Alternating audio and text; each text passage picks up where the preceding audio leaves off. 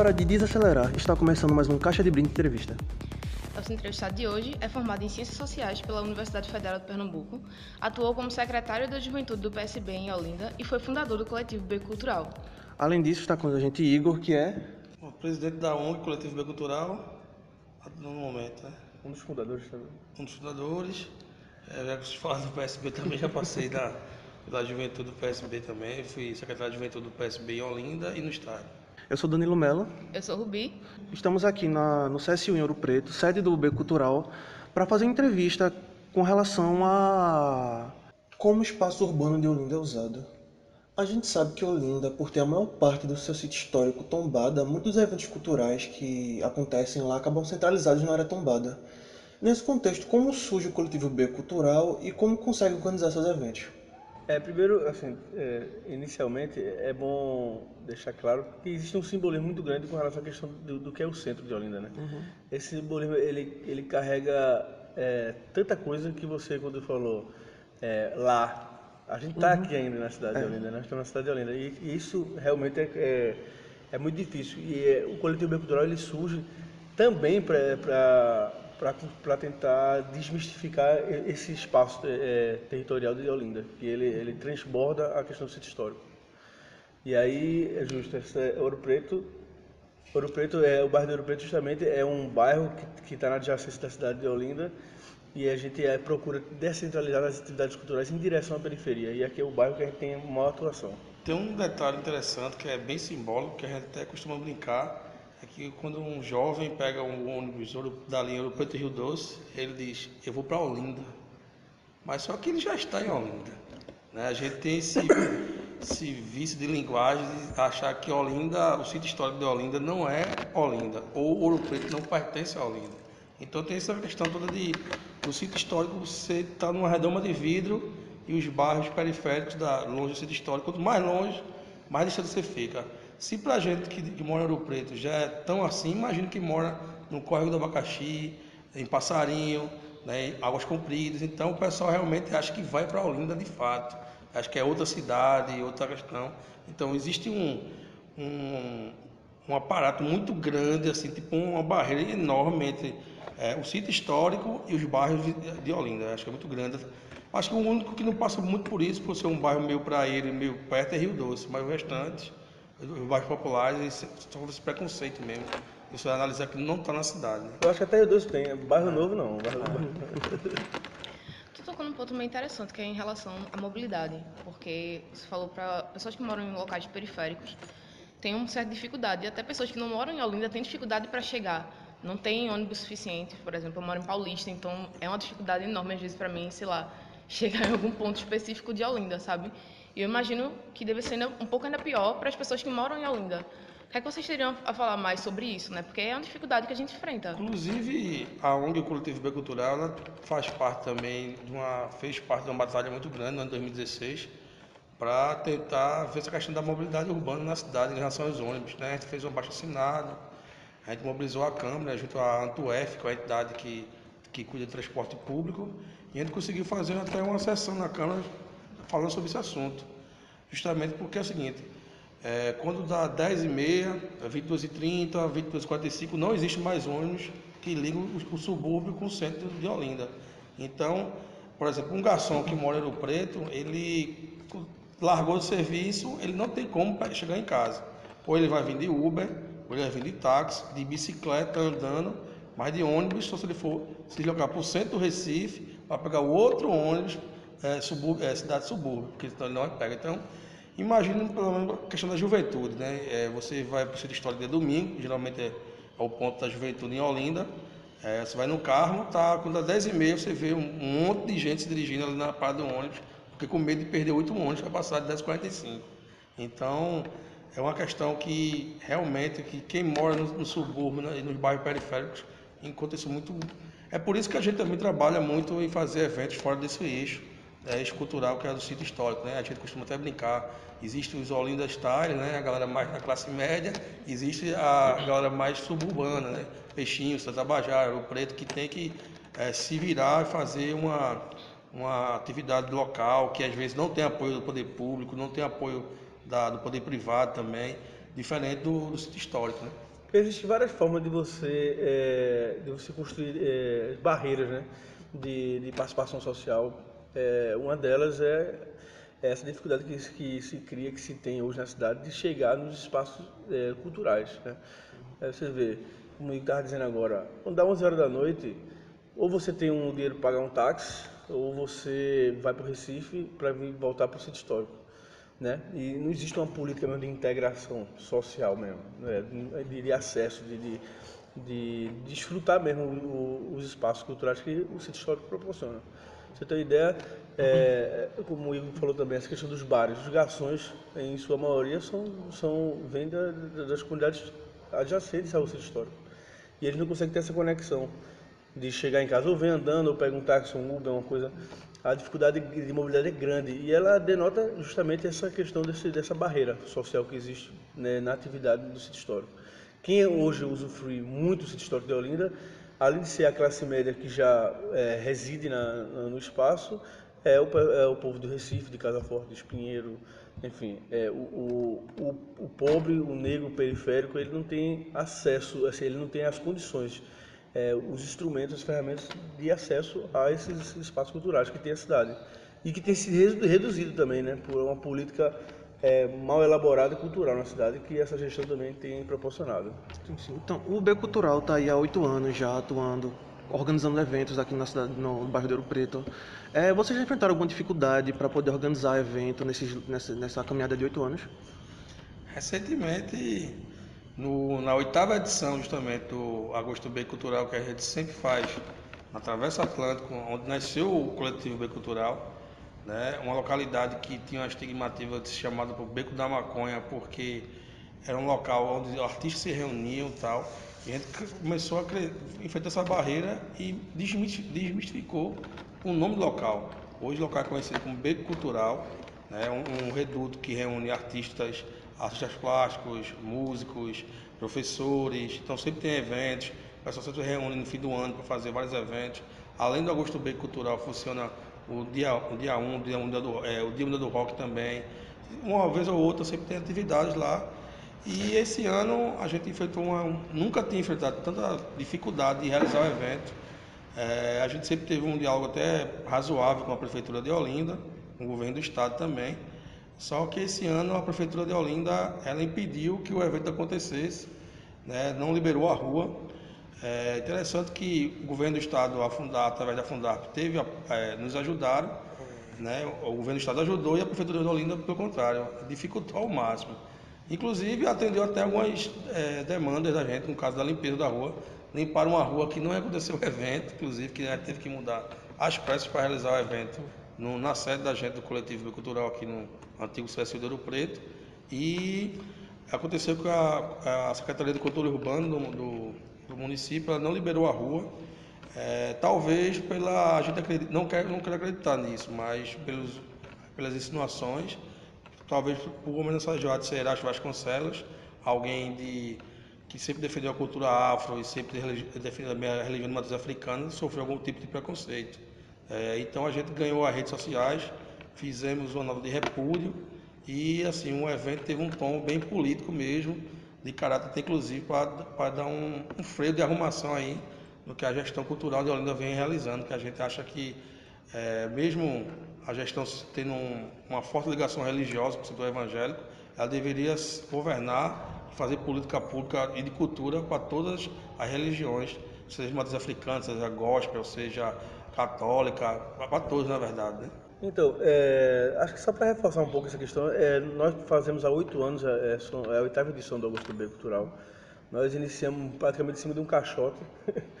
a gente fez um, né, uma bancada, uma, um tapumezinho tal, que iniciou essa intervenção justamente por isso, porque existia uma, um estigma muito grande né, no espaço, né, que era conhecido como o Beco da Maconha. Né? E aí a gente iniciou, começou a fazer algumas atividades de intervenção artística, sociocultural, política. É, e a gente começou a, a fazer intervenções é, pintura mesmo, de, de, reunir e envolver os artistas do bairro. E aí, é, no passar do tempo, a gente como, saiu desse, desse, desse aglomerado de gente, saiu o projeto da Geladoteca, que a gente, sabendo dos índices baixíssimos de leitura do livro uh, no Brasil. A gente achou que era importante, de repente, fazer uma política nesse sentido de, de, assim, de universalização do acesso ao livro. Né? É, ou seja, hoje a gente tem é, umas geladotecas que está com livros expostos é, totalmente gratuitos. Você pode deixar, você pode levar livro, né? E a gente quer fazer essa circulação do livro ocorrer, porque você sabe, às vezes você, é, você como você não tem familiaridade com, a, com o contato, com pegar no livro, você acaba é, se distanciando cada vez mais desse, desse processo de leitura, do, do, da sua inicia, é, iniciação à leitura. Né? Então, quando você tem acesso, a gente acha que a gente, universalizando o acesso, a gente já vai dar um passo importante nessa, nessa questão. E aí saiu desse coletivo que era uma reunião de artistas de intervenção no beco, saiu um projeto da Geladoteca, é, se consolidou o agosto do beco cultural, é, se iniciou a construção de uma biblioteca, é, a José de Castro, é, Biblioteca é, Comunitária José de Castro, que tem muita influência com o movimento Mangue, que tem muita influência com o movimento Cultura Popular, então, é, nós somos uma reunião de, de, de gente aí que, que, tá, que, tem muita influência boa, muita influência positiva aqui no Estado. E aí, a gente se deparou com a situação. E na oitava edição, a gente é, bater com a, a, com a cara na parede da Prefeitura, principalmente da Secretaria de Controle Urbano, que, é, de maneira arbitrária, arbitrária é, a gente sentiu, inclusive, algum ranço de preconceito ali grande, eh, como o Igor estava dizendo agora, talvez por homenageado ser alguém que tenha essa influência, essa inserção dentro das, das comunidades de matriz africanas, das religiões. E aí a gente foi lá mais de 20 vezes, eu e Igor, inclusive. E sempre é uma, é uma negativa, uma, uma, narrativa muito estranha, né? uma coisa que a gente não conhecia aqui na cidade. E, mas, é, mas é muito o, reflexo do que essa gestão tem feito na cidade também, principalmente na área cultural.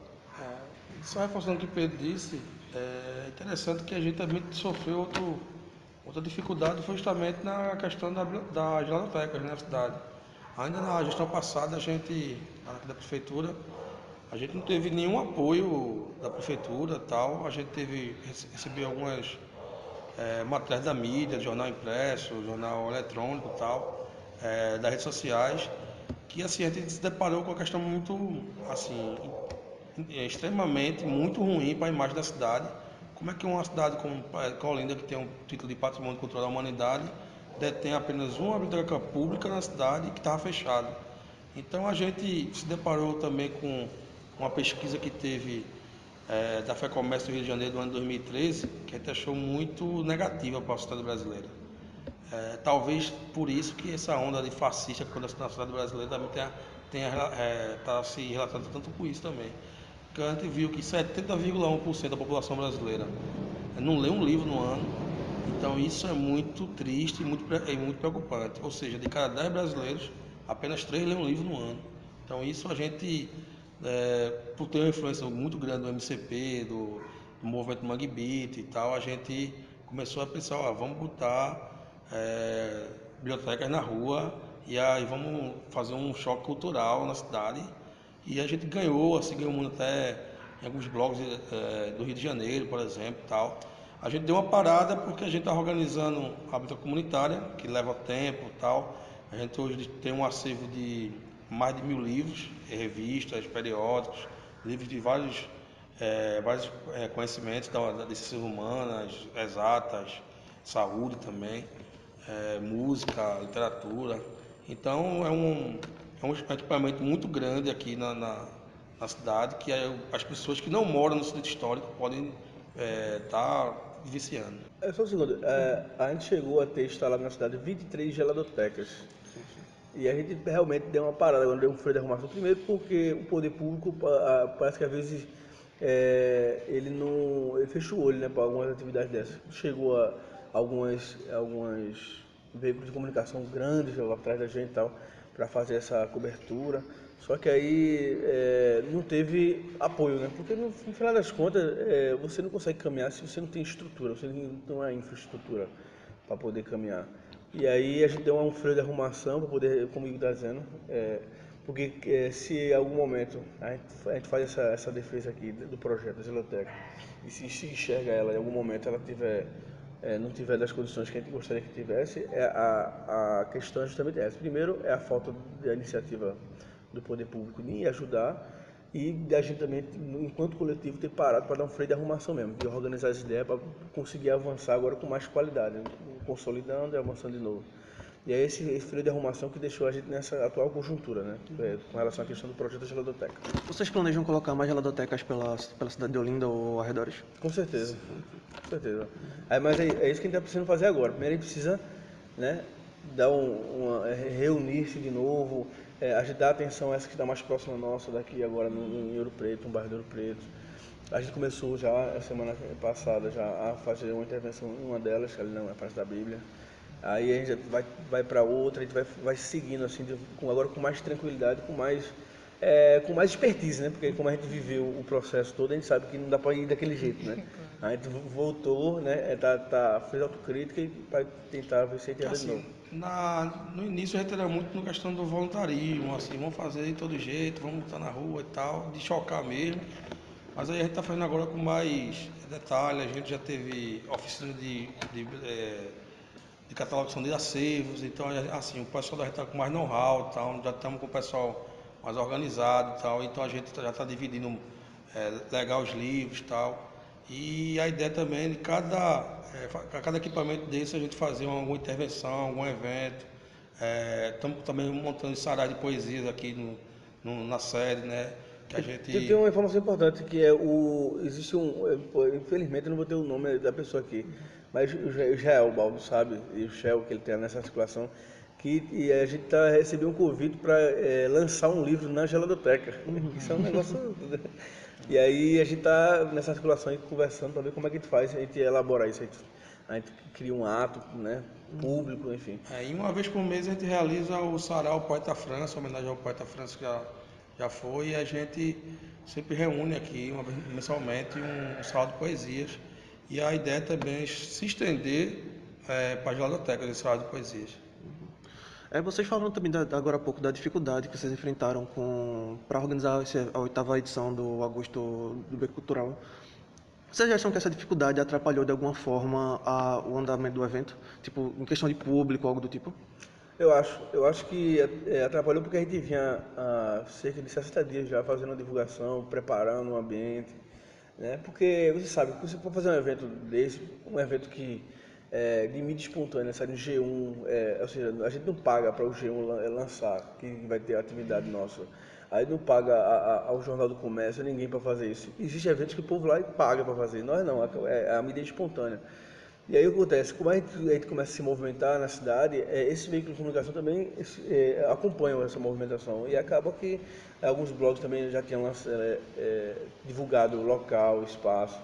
A gente divulgou muito, a gente fez cartaz, algumas peças de, de, de divulgação. E tá? vale lembrar, Pedro, que a gente teve menos de 48 horas para escolher outro local. É. Então, assim, era impossível é, ser um evento que tivesse como fosse lá de público. Mas mesmo assim ainda tem um público legal e tal. Foi o evento que a gente teve mais dificuldade, com certeza, de mobilização de pessoas. Mas, contudo, ainda a gente esperava que inclusive ia dar menos, menos gente lá no dia, mas é, chegou exemplo, legal. O, a média de público que a gente tem lá embaixo é de 600 a 1.500 pessoas. Né? Uhum. Assim, né? Ali no, é, do começo do evento, quem está passando assim, no, no circuito, né? E aqui a gente, com toda a dificuldade do mundo, a gente criou aquele, aquele, tentou criar aquele fato político ali para ver se a gente conseguia mobilizar também. E a, a, além de, também é, é, conseguir também dar um marco ali de, de, rompimento mesmo com essa gestão, que a gente queria romper mesmo. E até porque eles nunca ajudaram. Gente, o que eles faziam era abrir, assim, dar o espaço da rua. E, né? e apesar que muita gente até nos procurou depois do outro evento, alegando que aqui tem um, uma infraestrutura melhor do que a gente realiza no meio da rua. É porque aqui na sede a gente tem um palco, a gente tem camarim. Mas para nós ela é importante lá. É, Por quê? Porque, é, é, é a origem de tudo. E, inclusive, é, nós quando assumimos a sede, aqui que a gente está ainda organizando ainda, ainda assumiu como um termo, um termo de sessão de uso do espaço aqui, que era o antigo CSU, né, o Centro Social Urbano, e agora é a sede do coletivo bem cultural. Agora veja, é, nós assumimos, a gente, primeiro momento que a gente assumiu, a gente fez um, um, um aqui. Só que é o seguinte, nós não queríamos fazer, nunca, nunca queríamos fazer, estar tá fazendo aqui, a gente queria fazer na rua. E no momento da volta para casa, né, que, é, que é ali na, no, no, no, no beco, é, foi a hora que derrolou essa dificuldade todinha. Mas a nosso, nosso nossa vontade maior é estar tá fazendo todos os anos lá na rua. Não sei como é que vai ser daqui para frente.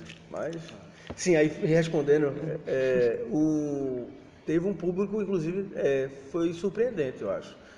E além de chegar é, o povo daqui de Ouro Preto, veio muita gente também é, que acho que se mobilizou com a questão do, do, ato, do fato político. Veio gente de Casa Forte, veio gente de outros lugares também. Para nós é importante, é importante que venha para conferir a, a, nossa questão, mas nós fazemos é, evento para a comunidade de Ouro Preto, principalmente.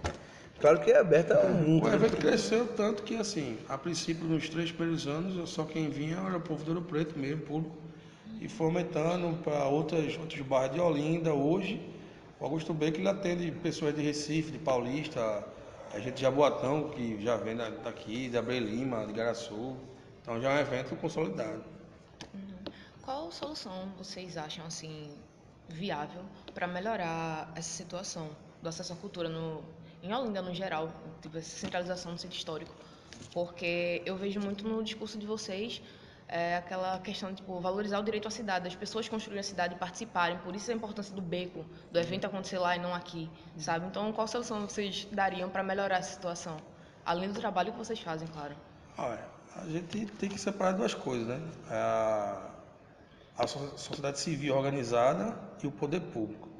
O poder público a gente não pode se meter muito porque existe uma gestão aí que de quatro anos ela que vai pautar. Se ela for uma gestão comprometida com o povo, ela vai ouvir a população.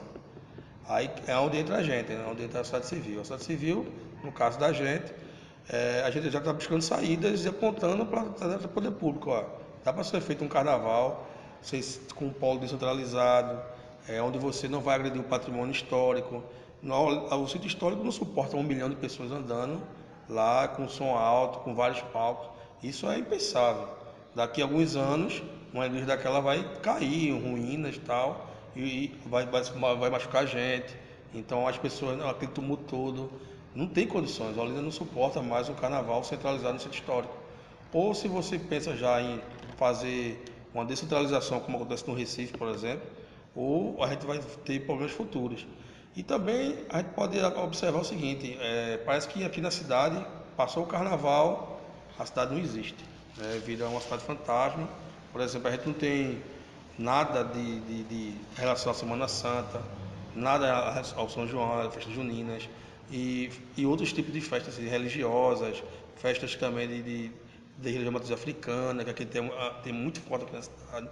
E assim, infelizmente, existem guetos culturais, como o bairro de Rio Doce, acontecem algumas coisas, aqui em Ouro Preto com a gente, é, em Peixinhos, Tabajara, mas o sítio histórico parece que só funciona é, no carnaval e depois fica com os bares e alguns lugares que fazem alguns eventos fechados, como o Clube Atlântico, que graças a Deus voltou. Mas é difícil viver numa cidade quando você não tem um cinema, por exemplo. Agora vai ter do shopping, né? É, então é um negócio mais industrializado, mais mecânico, usado de shopping center, mas você não tem um cinema, é, você não tem uma biblioteca aberta.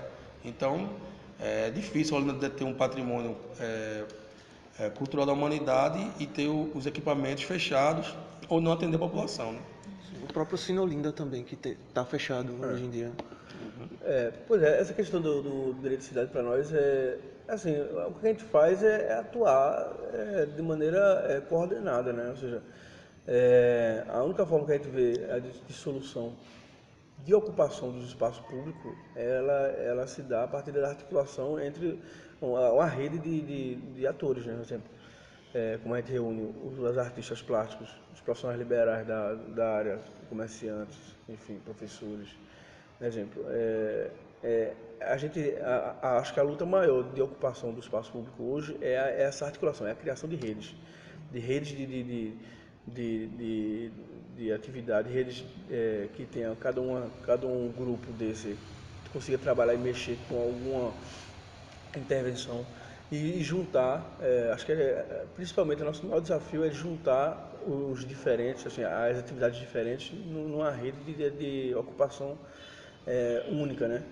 Ou seja, é, o maior exemplo que tem hoje, como eu estou dizendo, na cidade da Tabajara tem um espaço, é, é, tem uma galera lá que, tá, que se reúne, que tem ali no Cavalo Marinho, enfim, que é uma galera que conseguiu é, cresceu muito ali, nesse, justamente é, é, usando essa, essa rede né, de, de articulação que tem no bairro, na comunidade.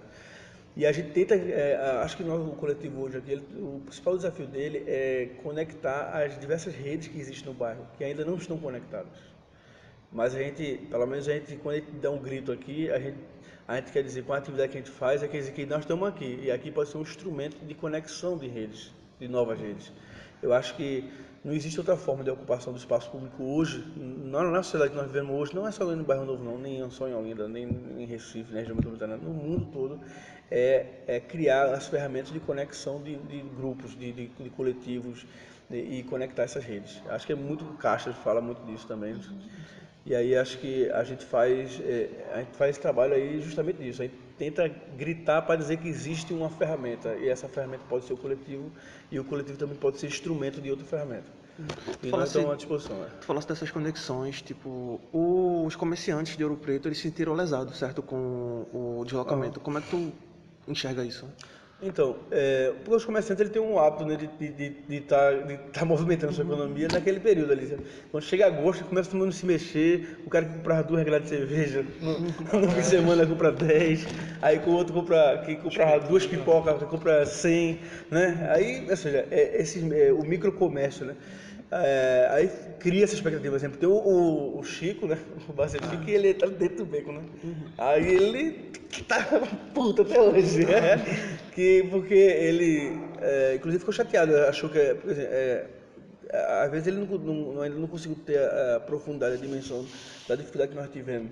É, às vezes ele diz assim, pô, vocês eu devia ter se mexido mais, devia ter ido mais além, assim, devia ter feito de qualquer é, jeito. A negativa da prefeitura é, não prejudicou apenas o, a entidade, o coletivo cultural que realizou o Augusto Beco, mas prejudicou o público, os comerciantes e os amantes da cultura em geral. Né? Então não foi apenas para a visão econômica, aí foi para a visão é, cultural também. Então, é, quando você aborta um evento desse, você está prejudicando muita gente, está desempregada aqui é, tava, queria botar um espetinho para vender, queria botar uma cerveja para vender, o pessoal dos bares lá, do restaurante tal, que iam, que iam faturar alguma coisa também, é, ficaram sem, sem poder ajudar.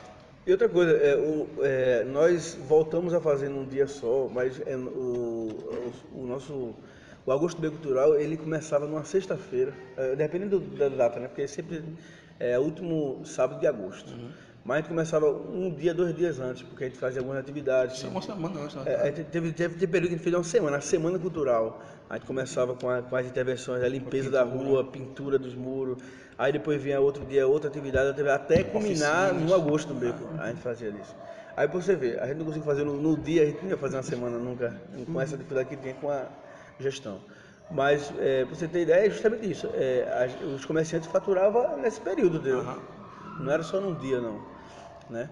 E além do mais, a gente, tudo que a gente compra, que a gente faz, a gente se movimenta, a gente só quer gastar aqui dentro do bairro também do Preto, porque é justamente porque senão ia ser incoerente da nossa parte se a gente fosse trazer de fora uma, essa, qualquer tipo de, de, movimentação nossa. É tudo dentro do bairro. Na fala de vocês eu consigo perceber bastante, tipo, quando vocês exaltam a relevância dessa ocupação dos espaços públicos. Porque não, não movimenta só a questão cultural, levar artistas para fazer, sei lá, artes nos muros, ou levar música para as pessoas. É toda uma questão muito mais complexa, envolve comércio, entre outras coisas, e afeta a vida das pessoas, não é? Total. É isso. É... Assim, é... a gente não, não ganha dinheiro para fazer isso, né? Pelo contrário, a gente gasta dinheiro para fazer. É, a maioria do pessoal aqui, quando a gente faz os eventos, tira do bolso. quando a gente faz um evento que não tem no bolso, eu fico tão alegre, tão feliz que é, é tão, é tão bom. em casa e tal. Mas assim, é um compromisso de, de vida mesmo que a gente tem. A maioria do pessoal é, trabalha com educação, é, a gente é professor, o Pedro também, o Shell. Quem não é professor é artista plástico, quem não é artista plástico é músico, quem não é músico é, é envolvido com arte de algum tipo de forma. Então, assim, a gente trabalha muito com a questão da educação popular. No mínimo, no mínimo tem que gostar muito desse negócio aqui para estar aqui, porque, é, como está dizendo, a gente não ganha dinheiro para isso, a gente gasta dinheiro para fazer isso. É, só que aí o, o que a gente quer mesmo no, no futuro aí, a gente conseguir olhar para trás e dizer, porra, deixou uma marca ali grande, a gente já tem uma coisa, algum indício de que isso pode ocorrer é justamente a, o fato de o beco da maconha, ninguém nem saber disso, só vai ser lembrado agora porque eu estou falando, porque é conhecido hoje já como beco cultural. Isso já tem um, uma carga de, de, muito complexa, né, de, de, mudança mesmo de, símbolo, né, né, que não é algo que não dá nem para mensurar agora. Acho que é um processo que a gente vai estar tá ainda é, acumulando ainda para poder entender.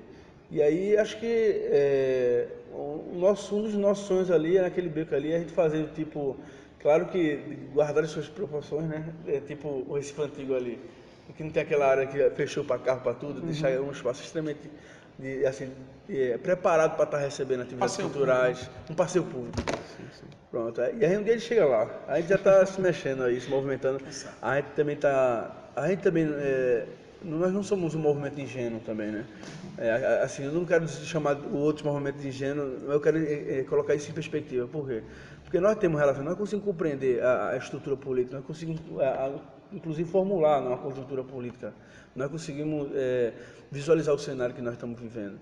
E aí, é baseado nisso, que a gente também está apontando para algumas pessoas que consigam ter essa sensibilidade para ajudar na construção dessa questão. Nada vai surgir do nada e nada fora da política se, se resolve. É, é, tudo está na política e na política se resolve. E, e só para fechar, assim, acho que falou essa questão dessa onda de fascismo, né, desse, desse, desse movimento é, de extrema é, direita. É, não é um caso excepcionalmente brasileiro, mas tá, essa onda está chegando aqui.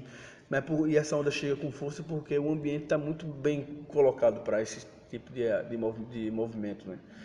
E esse, essa atividade que nós fazemos aqui, a gente também trabalha muito no, no microespaço, para é, tentar, inclusive, criar é, barreiras né, que, que consiga repelir esse tipo de atuação. Nós somos um movimento é, é, assim, com uma relação com a esquerda muito grande, né? Nós temos um, um, vínculo muito grande com as pessoas que pensam é, progressivamente, assim, progressistamente. Inclusive, no próximo domingo, a gente vai estar realizando o primeiro encontro de artistas em defesa da cultura popular aqui no bairro, que é justamente a gente está pensando nesse movimento justamente para tentar denunciar essa volta da, dos amantes de, da ditadura militar, do pessoal que defende é, um Estado totalitário, né? contra o racismo, contra a perseguição às mulheres. Então a gente está começando a fazer esse movimento é, vamos fazer esse encontro, acho que vai ser anual. Vou inaugurar um é. momento agora. É, a gente, a gente vive fazendo isso, né? Porque toda crise começa, é uma oportunidade. Uma oportunidade também de, de, de poder vender uma nova concepção do mundo, né? Por exemplo, essa questão do. Vai ter o primeiro encontro agora, a gente pensou isso, no, a gente já estava pronto a agenda, só que a gente hoje no carro pensou, não, acho que não tem que ser isso só, não. Vamos fazer, de repente criar um marco aí, um primeiro momento. Aí o primeiro encontro de artistas é, em defesa da cultura popular. Vai ser dia 30 na, no Espaço Cultural Dona Lela, que é um espaço que aqui no, Ouro Preto também, que a gente contou com a nossa ajuda para a revitalização. Era um espaço que estava meio que degradado tal, a gente conseguiu fazer um mutirão. Uma... E a gente vai fazer outro agora, né? Vamos fazer outro com pinturas, salão de poesia, é, com shows de Zeca do Rolete e eu não tô, tô, tô, tô branco dela, Dona Cília do Coco, eu confundo Dona Cília com Dona Céu. Ele até, é. ele invocou Dona Céu. Ele foi, ele foi fazer divulgação essa é. semana. Não, vai ter lá, Dona Céu. Ele ah, olhou assim, Dona Céu vai estar lá, eu, então eu Dona Cília. ah, então os artistas do bairro também vai ser um momento legal, que a gente vai estar tá, é, fazendo arte, cultura e também pensando na questão da sociedade mesmo, e que essas eleições aí que se, se, se, se avizinham cada vez mais, as pessoas possam ver né, o perigo que está aí na sociedade em relação ao fascismo. É arte, atitude e resistência. Enfim, gostaria de agradecer a vocês pela entrevista e por terem falado tanto sobre um tema tão relevante, não é? Que é esse direito à cidade. Uhum. Mais alguma coisa para acrescentar? Não, não. Rapaz, eu, é, a gente que agradece muito, assim, é porque, assim, a gente tentou fazer antes, só que está muito correria demais. E a gente está sempre aberto e à disposição total para a iniciativa dessa. Uhum. Onde a gente puder divulgar o que a gente está fazendo, a gente vai fazer isso com a maior felicidade do mundo, o maior prazer. E entrevista é sempre bom. é massa Divulga a entidade, divulga o espaço, e vai é interessante. E no meio acadêmico, então, É massa ainda. poder levar isso, porque acho que a nossa principal meta no podcast é poder levar cultura e dentre outros conceitos para as pessoas que não têm muito contato com isso, sabe? Então, E assim, a gente agradece muito a vocês, porque vocês num, num espaço como a Universidade Federal de Pernambuco, eh, se for um baseado com muitos professores, vocês poderiam estar fazendo um tipo de trabalho, uma pesquisa a, a culturas mais eruditas e tal, e vocês escolheram um espaço legal, mais popular, então a gente, a gente fica agradecido. Então agradeço e caso você queira ouvir esse e outros programas, você pode procurar no, no Facebook, que é facebook.com.br caixabrita. Ou no Instagram e no Twitter, ambos, arroba Caixa Brita. Então é isso, pessoas. Muito obrigada. Até- obrigada novamente a vocês e até. Valeu. Até a próxima.